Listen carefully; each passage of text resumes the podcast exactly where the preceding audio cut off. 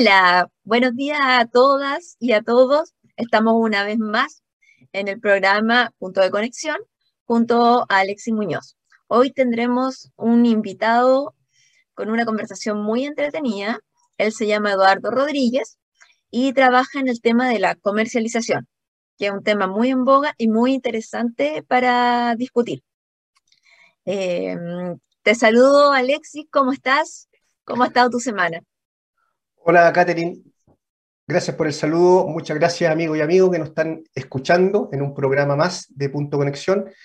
Ha sido una buena semana para mí y desde el punto de vista del, mercado eléctrico. Bueno, la noticia de la semana, creo yo, la vamos a conversar también con, Eduardo, eh, tiene que ver con el avance del proyecto de estabilización de, de tarifas. Efectivamente, un proyecto que ha estado desde la semana pasada Em, con, se han sacado, se han ingresado indicaciones y em, lo que supimos ayer es que efectivamente fue aprobada en la Cámara, en la Comisión, perdón, del Senado de Minería y Energía. Y hoy día debería pasar a Hacienda. Así que eh, ese proyecto, Catherine, está bien interesante. Esperamos tocarlo también con, con Eduardo, porque sin duda le pega a, le, pega a, todo el mundo, digamos, clientes regulados y también los clientes no regulados, clientes libres que el mercado donde participan las comercializadoras de energía.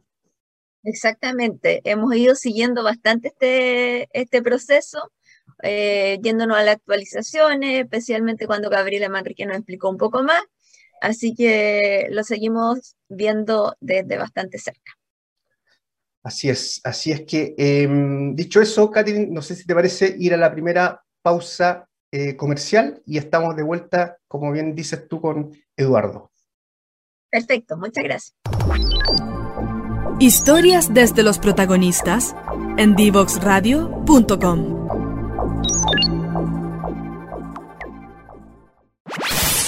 Conoce toda nuestra programación en www.divoxradio.com. Ya comienza un nuevo programa en divoxradio.com Divoxradio.com. Codiseñando el futuro.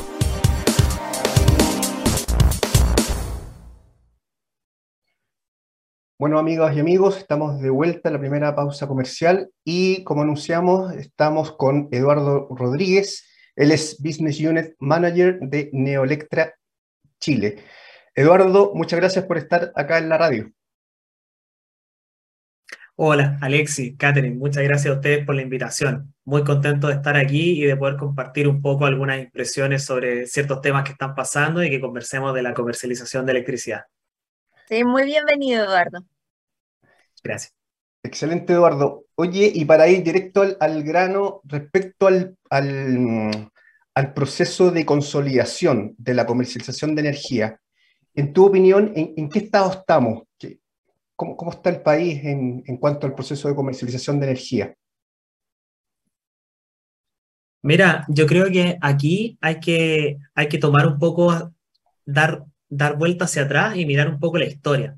Cuando nosotros miramos la comercialización de electricidad, eh, hace mucho tiempo esto se caracterizaba por ser algo en donde participaban solamente los grandes clientes mineros del país. Y con el tiempo, yo diría que incluso fue esto, fue a partir del año 2018, empezamos a ver un, un, fenómeno de migración de una cantidad de clientes impresionante, porque yo creo que diversas características del mercado hicieron posible que clientes más pequeños pudieran optar a precios competitivos. Yo creo que uno de los puntos más relevantes ahí, bueno, lógicamente es la interconexión de los dos sistemas, que simplificó mucho el, el, el, aspecto, digamos, más de, comercialización de precio y también la inversión extranjera. Gracias a la gran cantidad de actores, principalmente de energías renovables, que, que han llegado al país, se ha empujado el precio del mercado hacia la baja. Y eso permitió que muchos clientes pudieran acceder a precios competitivos a partir del año 2018, el año 2019, y ya ahora gran parte de esos clientes van por su segundo ciclo de cliente libre.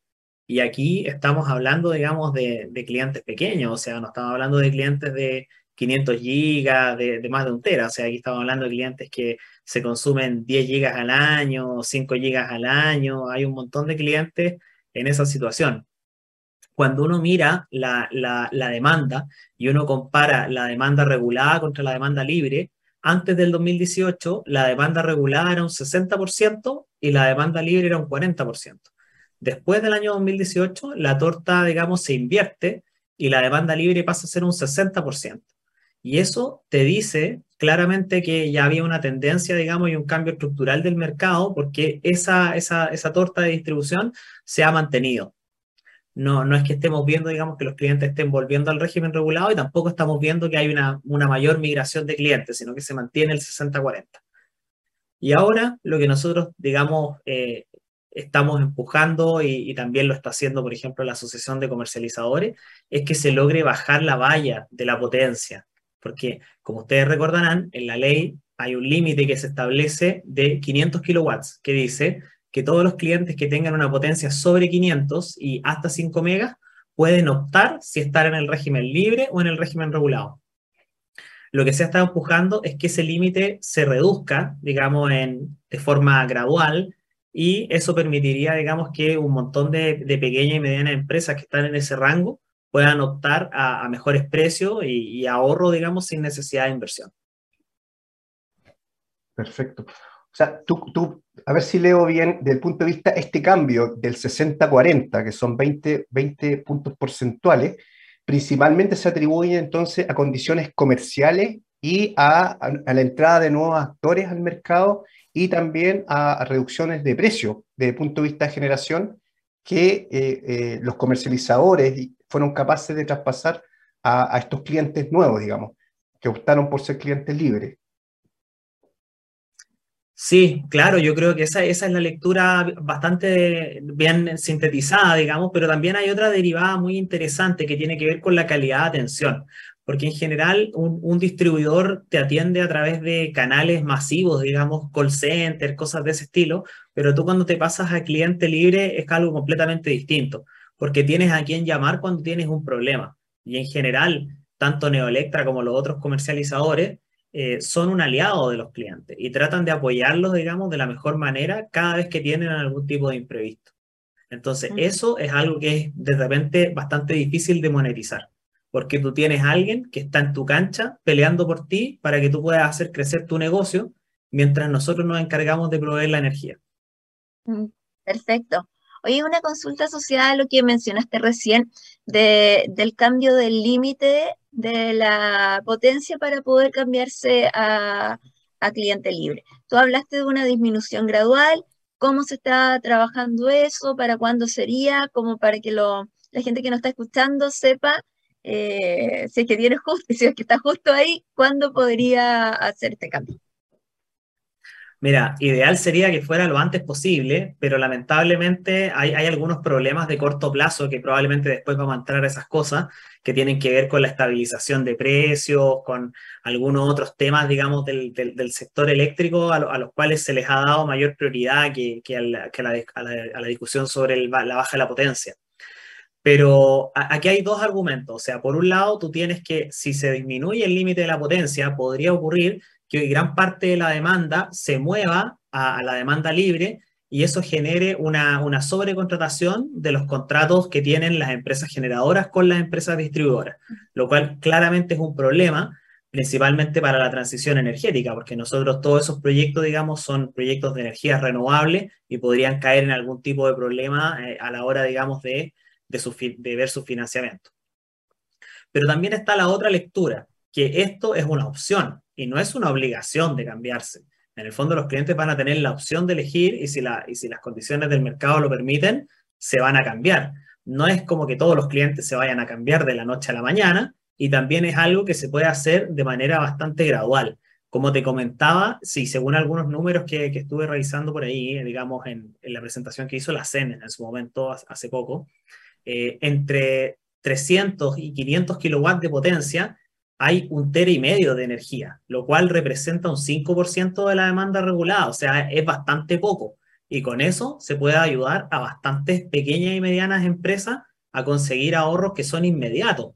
estamos hablando de ahorros de aquí a un año de distancia y, que, y que no requieren ningún tipo de inversión por parte de la empresa, o sea, algo completamente fantástico. Y por otro lado, eh, ya hay una demanda por, por bajo ese límite, digamos, que habrá que ver cómo se va liberalizando a medida que avance el tiempo para mantener el nivel de contratación de, la, de los contratos que tienen las empresas distribuidoras con las empresas generadoras.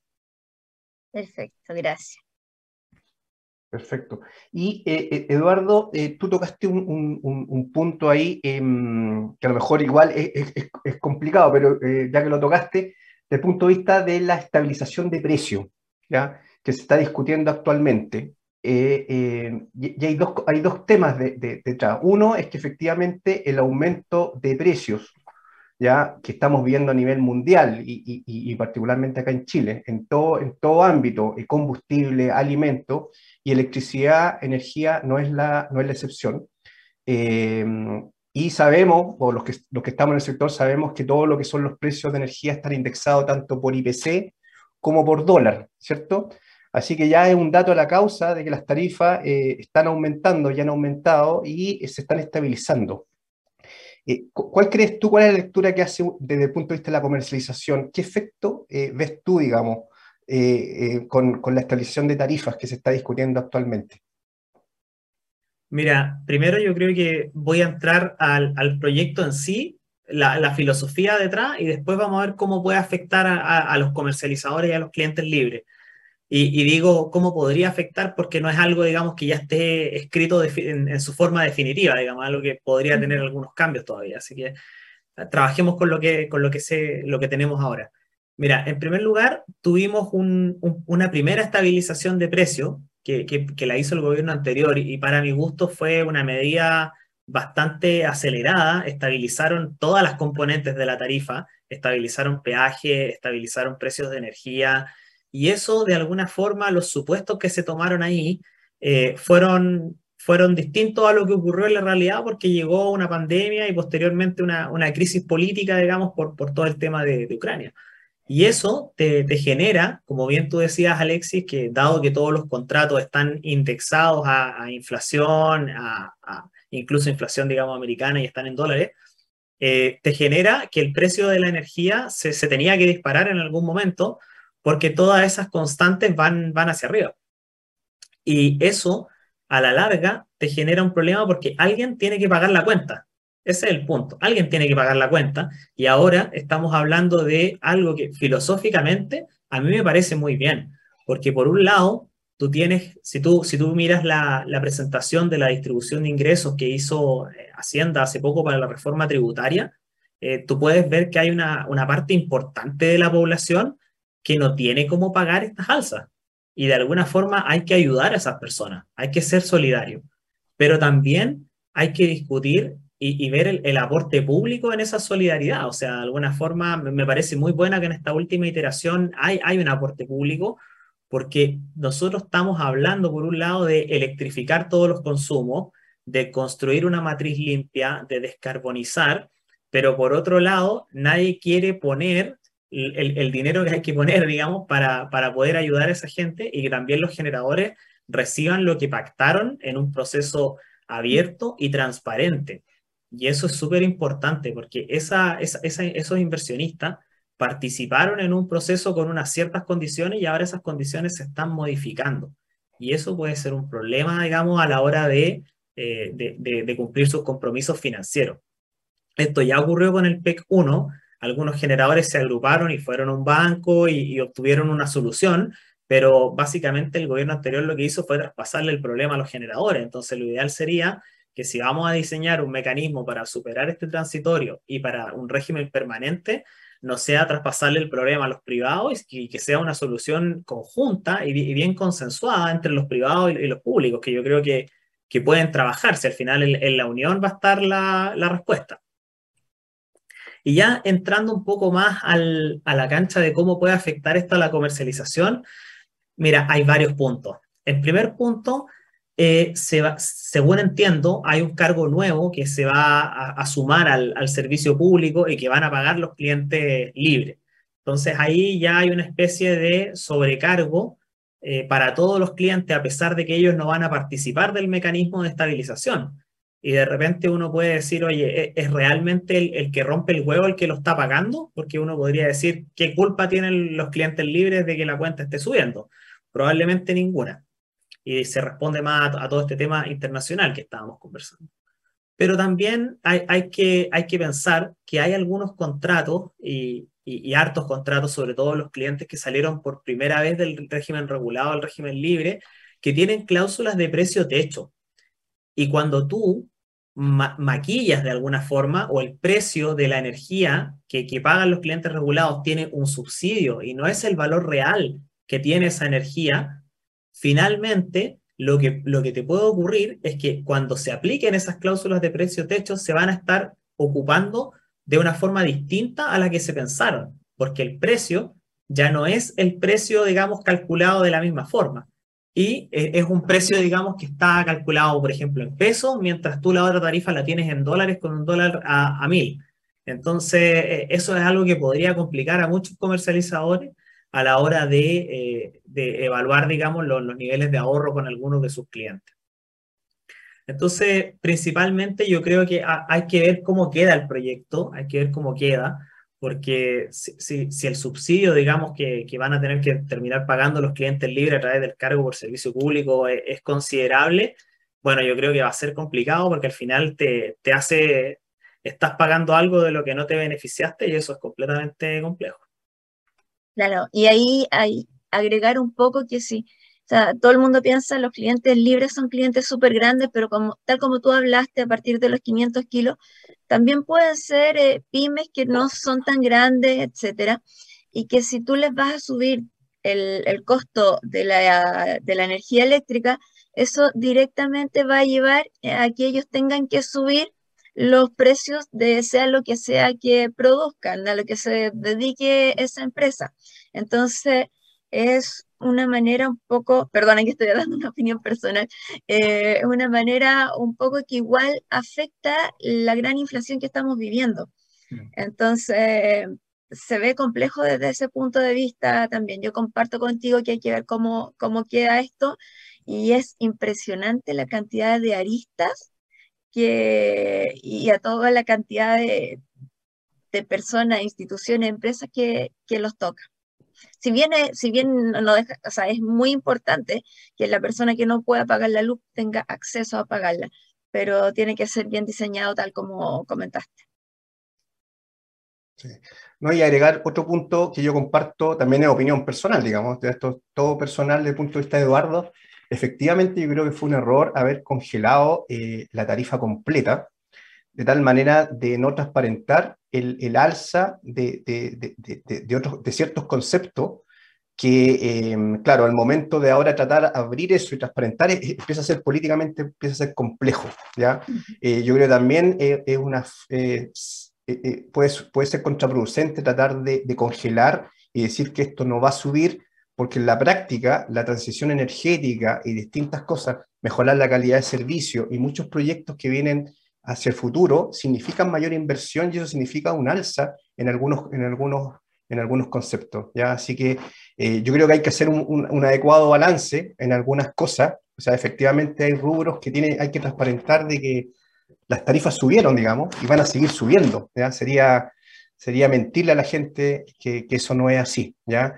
Eh, así que ese es un punto. Y el otro, ah, eh, eh, Eduardo, comentaste algo, esto también tiene que ver con la transición energética, se produce algo, si bien estamos todos tratando de electrificar, ¿cierto? Irnos, ojalá eléctrico, ¿ya? Cambiarnos de combustibles fósiles a electricidad, y se produce algo acá donde, donde en realidad uno lo está diciendo, pero las tarifas van a subir, las tarifas eléctricas van a subir. Entonces, ahí, ¿cuál, cuál es tu visión ahí? ¿Cómo, cómo, cómo cómo debiera, digamos, hacerse un equilibrio en, la electrificación, la electromovilidad, con, alzas de precio que ya están, la próxima década eh, eh, eh, son casi un, dato, digamos. Claro, sí, efectivamente lo que tú comentas es súper interesante porque al final cuando tú creas un mecanismo de, estabilización de precio, lo que va a ocurrir es que el precio, lo que debería ocurrir, es que el precio se va a mantener alto de aquí hasta el 2032, que entiendo que dura el, el, mecanismo. Entonces, muchos clientes van a querer optar a, distintas alternativas y buscar tener la libertad de elegir quién les suministra la energía. Y esto podría terminar transformándose en una espiral y se puede dar una situación muy curiosa, porque tú tienes, por ejemplo, como está el proyecto hoy en día, que algunas empresas pueden acreditar que son pymes y no participar del mecanismo, quedar exentos, digamos, de, de este sobrecargo en el servicio público. Pero si esas mismas empresas, mediante, digamos, una, baja de la potencia, se cambian a cliente libre, van a tener que pagarlo. Entonces, de alguna forma le dice, oye, mira, tú en el mercado libre puedes encontrar mejores precios gracias, digamos, a la, inserción de energías renovables y, nuevos competidores, pero eh, yo, yo tengo, necesito parte de ese ahorro para pagar este, este mecanismo de estabilización. Entonces, yo creo que la, electrificación de los consumos es algo que, no se va a detener, porque principalmente todos tenemos metas más, sustentables, pero sí, yo creo que hay que mirar con, lupa en los niveles de ahorro que se prometen, porque al principio, cuando recién partió esto del cliente libre, un cliente podía ahorrar un 30% de su, cuenta, de su cuenta eléctrica. Y cuando tú ahora haces una, una simulación de ahorro considerando los precios más altos que hay en el mercado, considerando el nivel al que han aumentado los otros cargos que pagan los clientes libres, eh, estás viendo niveles de ahorro bastante bajos, o sea, del orden del 10%, incluso por el tipo de cambio y, por, y por la estabilización de precios. Entonces, eh, va, va, a haber que ver qué tan conveniente realmente es cambiarse a cliente libre en el futuro, si es que se siguen agregando más cargos de este estilo y si es que el, el, el cargo, digamos, de, de, esta, estabilización de precios termina siendo algo más alto de lo que se está proponiendo ahora. Sí. No, excelente, no, buen punto. Eh, vamos vamos a, retomar este, este último punto que tú mencionaste, del, cuáles son los ahorros esperados que se ven actualmente, pero eh, vamos, lo vamos a tomar a la vuelta de la segunda eh, pausa comercial. ¿ya? Así que estamos de vuelta con Eduardo y con Catherine. Unos minutos, por favor. Divoxradio.com Conversaciones sobre innovación, ciencia y tecnología. Divoxradio.com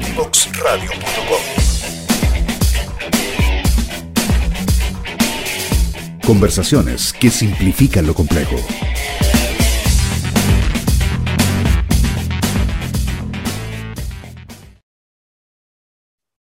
Bueno, ya estamos de vuelta con Eduardo abarcando este tema súper interesante que es la comercialización y todas las aristas que tiene. Y me gustaría irnos un poco más de lleno a qué es específicamente la comercialización en sí. Y un punto muy importante, usted sabe que yo vivo en Osorno, cómo se está abarcando el tema de las congestiones en transmisión y poder brindarle suministro a clientes libres en la zona sur. Así que ahí te, dejo con una pregunta interesantísima, Eduardo. Sí, Catherine, yo creo que ese tema es algo que ya uno viene conversando con algunos generadores desde hace un tiempo y, yo creo que esto hay que tratarlo por distintas, por distintas aristas. O sea, en primer lugar, ¿cuál es la causa de este problema? Y en particular, bueno, hay una componente importante de, sequía y, se podría entender como falta de oferta en la zona pero también hay otra componente importante de ciertas restricciones por trabajos o a veces por consideraciones de seguridad que se dan en el sistema eléctrico.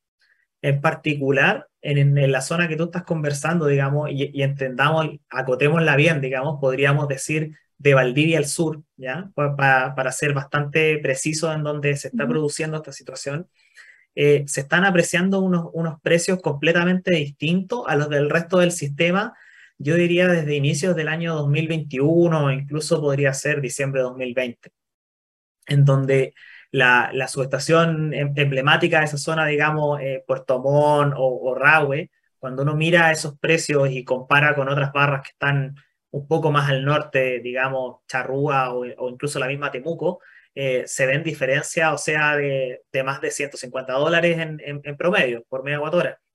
Y, y, ese nivel de diferencia te genera dos efectos. En un primer lugar, aquellos generadores que están ubicados en, la zona donde los precios están muy altos no tienen ningún incentivo a, comercializar su energía en el corto plazo porque están muy altos los precios del mercado spot, pero también se les genera un riesgo a esos generadores en comercializar fuera de esa zona. Porque hoy en día el precio está alto, pero nadie te garantiza que en el largo plazo eso vaya a ser así.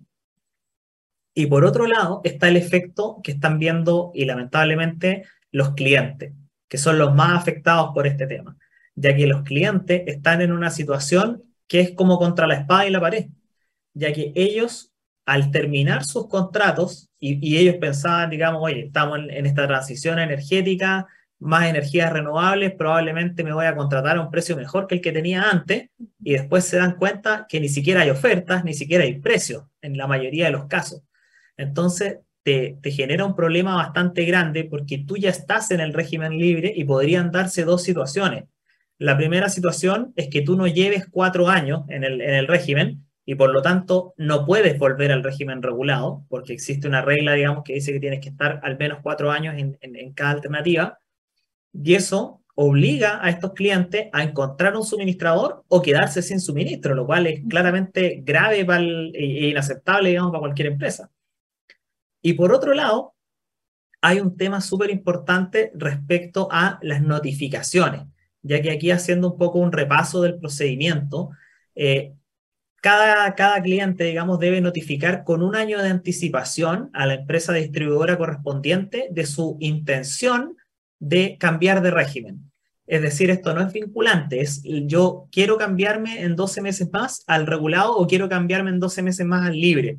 Entonces, volvamos a la historia que yo les estaba contando. La mayoría de estos clientes pensó que se iba a contratar por lo menos al mismo precio o incluso precios mejores y lógicamente en ningún caso se le ocurrió mandar esa carta con un año de anticipación, digamos, por si acaso.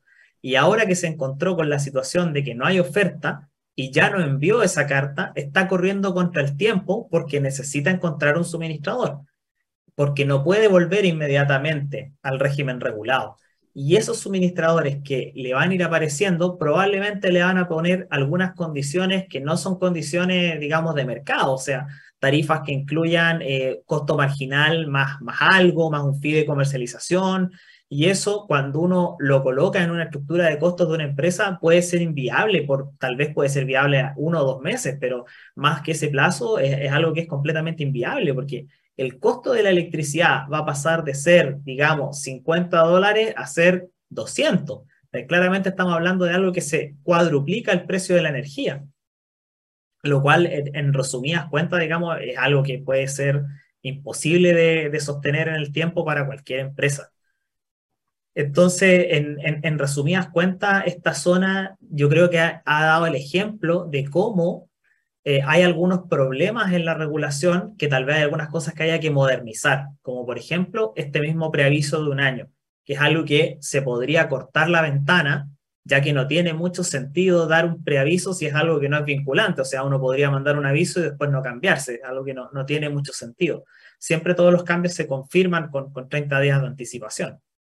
Y por otro lado, en que el, coordinador o, incluso tal vez la, misma comisión tiene que replantearse la forma y tal vez la modelación que hace del sistema a la hora de expandir la transmisión, ya que claramente en, esa zona hay problemas de, transmisión y las líneas van a llegar eh, no, no a tiempo, digamos, para solucionar el problema. Entonces ahí tal vez haya que hacer una especie de, de mea culpa de, cómo modelamos, de cómo proyectamos y de buscar la mejor manera con las herramientas disponibles para tomar, una, para tomar mejores decisiones. Sí. No, bien, bien, interesante. Y respecto a eso, Eduardo, mientras se discute el aviso, yo creo que el aviso es bien importante, como dices tú, no es vinculante, pero de alguna manera si no enviaste el aviso, eh, puede, puede, estar la empresa en un riesgo y, eh, y, al no saberlo, yo creo que la mayoría de las empresas no lo sabe, tal vez hoy día uno podría sugerir abiertamente que si bien no es vinculante, a lo mejor la empresa envíen el aviso, digamos. Sí, no, por supuesto. O sea, ese es el llamado. Yo creo que todas las empresas deberían e, estar enviando, sobre todo las de esa zona, enviando el aviso por si acaso, porque la verdad es que no, uno cree que esta situación debería mejorar en el, en el, en el, tal vez en el próximo año, a fines del próximo año, pero uno no sabe lo que puede pasar de aquí a allá. O sea, digamos, ahora hemos visto algo de lluvia, probablemente vamos a hacer un año seco, pero no tan seco como los anteriores, pero tampoco vamos a estar en una de las mejores hidrologías. Entonces, e, es muy, es muy bueno que las empresas puedan resguardarse y tener esa alternativa de volver al régimen regulado en caso de que la situación siga siendo extrema en esa zona en particular. Y hay que aclarar que esa es la única zona con, con ese nivel de problema. O sea, el resto del mercado en general o está, está bastante acoplado, o sea, o está todo alto o está todo bajo, pero se mantiene más o menos en, en niveles similares de precio. Entonces, es posible comercializar la energía sin ningún problema, digamos, si uno tiene una central como Neoelectra, por ejemplo, en Cabrero, comercializar energía, digamos, en Santiago, no hay ningún problema con eso, pero sí en, esta zona en particular, o sea, es imposible para un suministrador que no tenga la energía en ese mismo punto eh, poder venderle a, esos clientes y viceversa. Los otros clientes, las generadoras que están ahí, ahí en esa zona, es muy complejo para ellos comercializar afuera porque ellos nunca tienen la certeza de que esto se vaya a invertir. O sea, en el fondo que el próximo año, por ejemplo, uno podría ver, no sé, un portomón en cero y el resto del sistema mucho más caro. Entonces, si la, si la torta se da vuelta, el problema es el mismo. Al final, lo que hay que tratar de buscar es cómo planificar un sistema que no esté tan estresado porque eso es lo que te refleja el nivel de, desacople de esa zona, que ahí hay una situación de estrés tremenda y que no hay ninguna solución visible en el corto plazo para esa situación. Ahí es donde entran las nuevas tecnologías, temas de almacenamiento, incluso algunos automatismos de generación, que no, he mirado si alguien propuso uno para esa zona, pero esas son el tipo de soluciones de, corto plazo a las que se podrían eh, implementar. Exacto. Y quería acotar algo también. Em, dado el problema que existe y que las empresas no se están quedando sin energía, licitan y no hay oferentes, eh, estamos teniendo un retroceso porque hoy en día sigue siendo lo más rápido, fácil y mm, independiente del costo de los combustibles, es instalar o a gas o a o diésel una central al lado de, de la planta que no es solo de respaldo, al final ya es para, para el consumo que necesitan, porque si no el negocio quiebra. Y hay un tema bien, bien importante porque obviamente va a ser más caro eh, estamos volviendo a eh, instaurar combustibles fósiles que estamos a la vez tratando de sacar.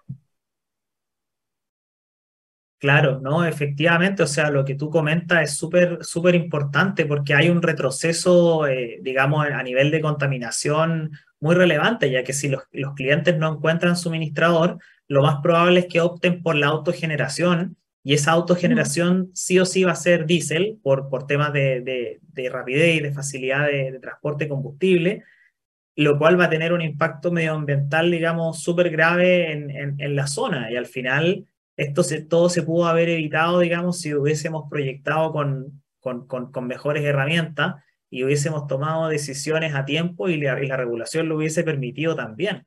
Lamentablemente hoy en día hay algunas cosas que, que no están muy claras en, en, torno a cómo funcionan las baterías, de cómo se pagan ciertas cosas, y no hemos podido tener esa capacidad de almacenamiento en, en esa zona que podría haber incluso re, resuelto el problema. Entonces, bueno, hay que tratar de, tomar esto como un aprendizaje y evitar de que vuelva a suceder, porque le hace mucho daño al mercado y también al, medio ambiente. Sí, no, recontra, importante lo que mencionas tú, eh, Eduardo. Em, respecto a lo último, a un, a, un, a, un, a un, punto que tú mencionaste en el primer bloque, que hablabas de los ahorros esperados para los clientes eh, libres, em, que decías tú que en promedio podrían haber sido unos años atrás del orden del 30%, cosa que ahora con todos estos cambios probablemente necesariamente se van a reducir. Eh, necesariamente eh, eh, los comercializadores cumplen un rol fundamental en, en, poder transparentar y abrir esto, que técnicamente es, super, es bien complejo, digamos, no es, trivial hacer una estimación o transparentar cuáles van a ser el ahorro. Em, ¿Qué, otras cosas adicionales a, estas, ven, ustedes como en Neoelectra en particular o como comercializadores? Eh, ¿Qué nivel de servicio, aparte de lo que tú mencionabas de tener un ejecutivo, eh, tener un canal directo distinto a las distribuidoras, qué otras cosas, digamos, qué oportunidades se abren con los comercializadores de energía? Mira, Alexi, yo creo que las oportunidades son bastantes y a medida que se van desarrollando nuevas tecnologías, se van abriendo nuevas posibilidades. Pero en esencia, al principio, cuando esto partió, todos los clientes salieron buscando el mejor precio y buscando condiciones de ahorro. Ya después, ahora, como la gran mayoría de los clientes ya tiene experiencia y, dice, oye, de repente eh, el precio es importante, pero también hay otras cosas. Y han visto que la mayoría de los comercializadores, tanto Neoelectra como otros, pueden proveer servicios de eficiencia energética, te pueden ayudar con soluciones de eh, producción, digamos, de energía en, en, tu planta, digamos, producción fotovoltaica o de otro tipo, te pueden ayudar con soluciones de monitoreo de consumo. Tú puedes tener, por ejemplo, una plataforma que te permita acceder a tus consumos en vivo y tomar decisiones sobre esos consumos, realizar una mejor gestión energética. Y todo este tipo de cosas se van aumentando incluso con otros cambios normativos, como lo fue la nueva ley de eficiencia energética. Muchos clientes han tenido que implementar, digamos, sistemas de gestión, entonces, digamos, ahí también es donde algunos comercializadores pueden entrar.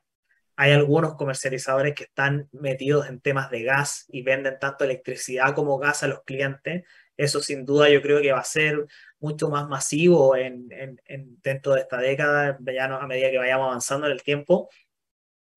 Y, como te digo, o sea, hay un montón de servicios que se pueden entregar, además de la atención personalizada y también de tener una flexibilidad contractual mucho más interesante que cuando tú eres cliente regulado, porque básicamente ahí el contrato es un contrato de adhesión, en cambio cuando tú negocias algo con, con un suministrador es un negocio entre privados y podemos ahí discutir cláusulas, digamos, distintas a las, a las que hay en el, en el mundo regulado.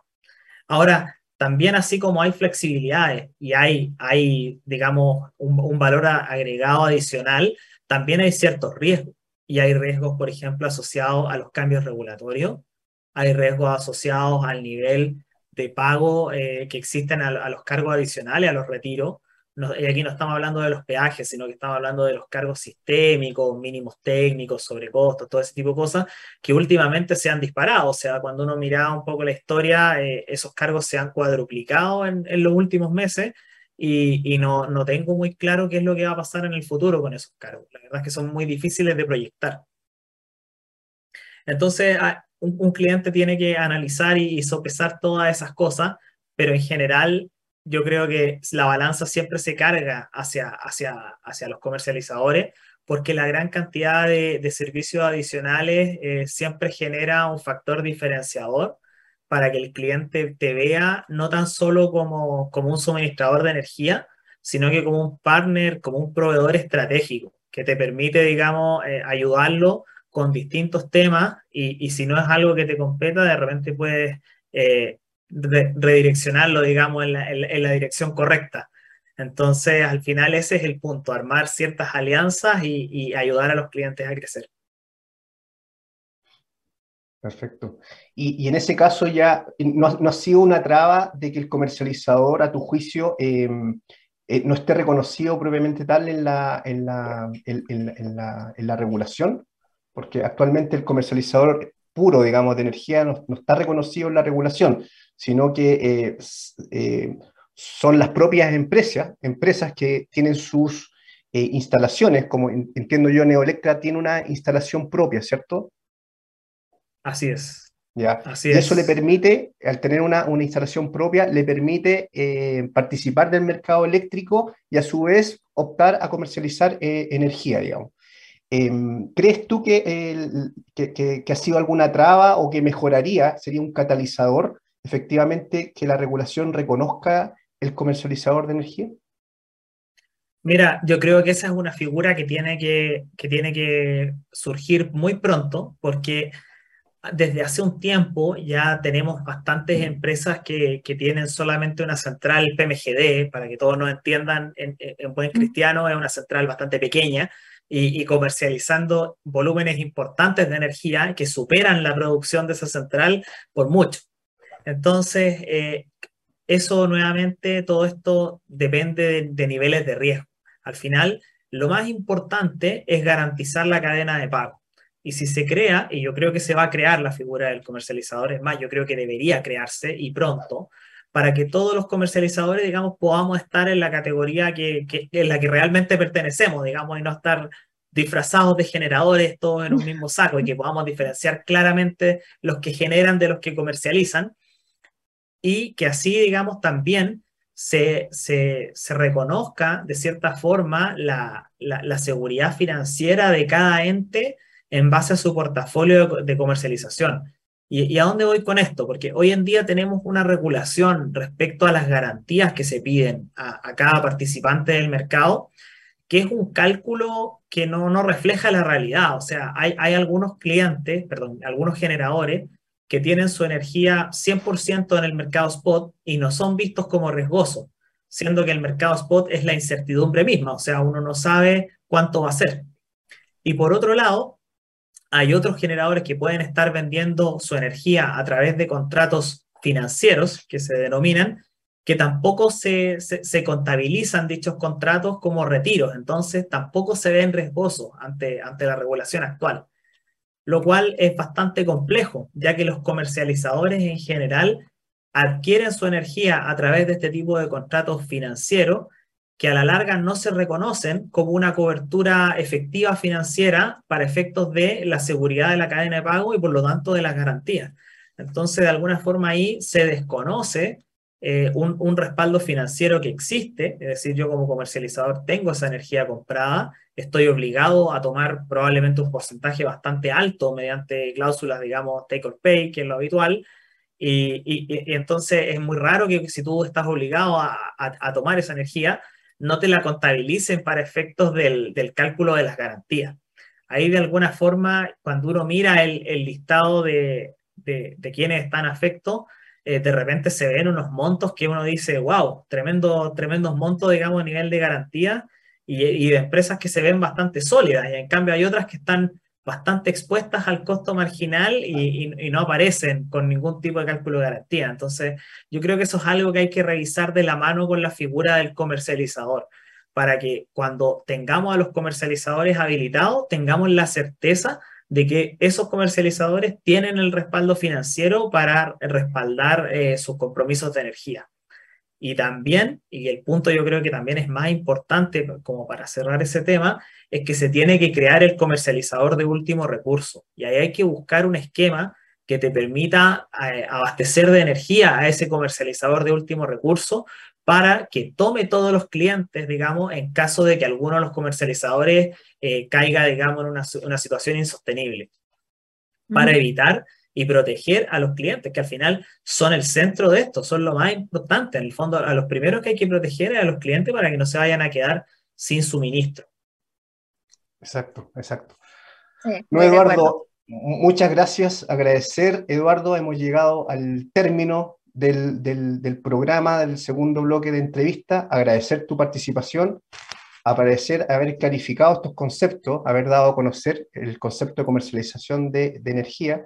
Así que a nombre de la radio, junto aquí con Catherine, te damos la, muchas gracias por haber participado del programa. Y em, eso, no sé, Catherine, si te quieres decir algo. Mm, la verdad, muy contenta, Eduardo, muy buena la entrevista muy claro para explicarnos, así que te agradezco. Muchas gracias. Bueno, Alexis, Catherine y a toda la gente de la radio, muchas gracias por la invitación y un gusto. Muchas gracias, Eduardo, y vamos a la última pausa comercial y estamos de vuelta.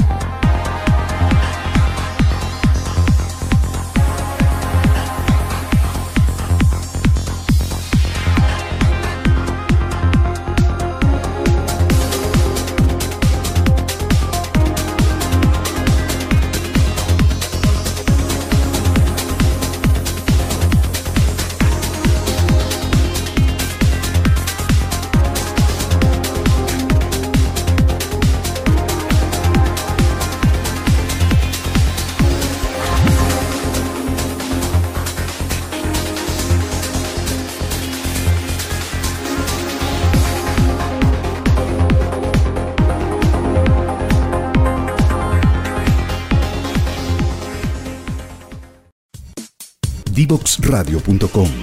Codiseñando el futuro.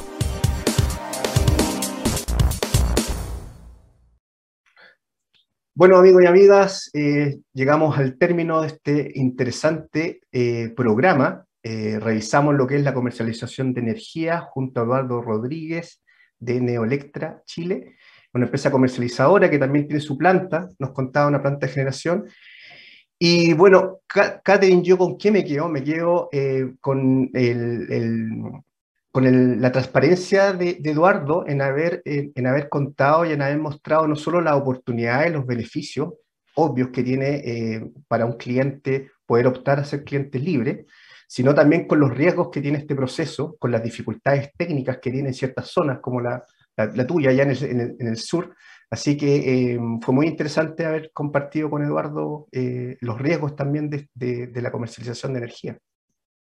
Sí, exacto, Alexi. Eh, él fue muy transparente, eh, nos contó todo y claro, eh, bueno, por mi parte es súper importante que una persona que conoce tanto explique lo que está pasando acá en el sur, porque tal como comentaba, tengo muchos amigos y conocidos que están sufriendo con este tema del abastecimiento eléctrico, que tienen empresas que están enfrentadas a una situación muy crítica. Entonces es importante que, esto se visualice. Sí, no, de todas maneras. Y también que la gente entienda que, em, eh, por ejemplo, el, tema de la estabilización de tarifa eh, no solo afecta al, usuario residencial, a, uno en, nuestra casa, sino también afecta a las pequeñas y medianas empresas y también afecta a los comercializadores de energía. O sea, efectivamente el tema energético y las tarifas y cómo evoluciona este mercado eh, es tremendamente relevante. Y relevante también incorporar al comercializador y que no se tengan que disfrazar, como decía él, ¿cierto? actualmente se tienen que disfrazar de comercializadores algunos, sino que es mejor transparentarse. Más de 10, 15 comercializadores, qué mejor que transparentar esa figura que yo creo que le hace bien al mercado eléctrico. De todas maneras coincido 100% contigo. Así que, Katherine, muchas gracias por haber estado con nosotros también en este programa. Gracias a nuestro invitado. Favor, síganos en las redes sociales, Divox Radio, y estamos con ustedes el próximo martes en este mismo horario. Muchas gracias. Muchas gracias, que estén bien.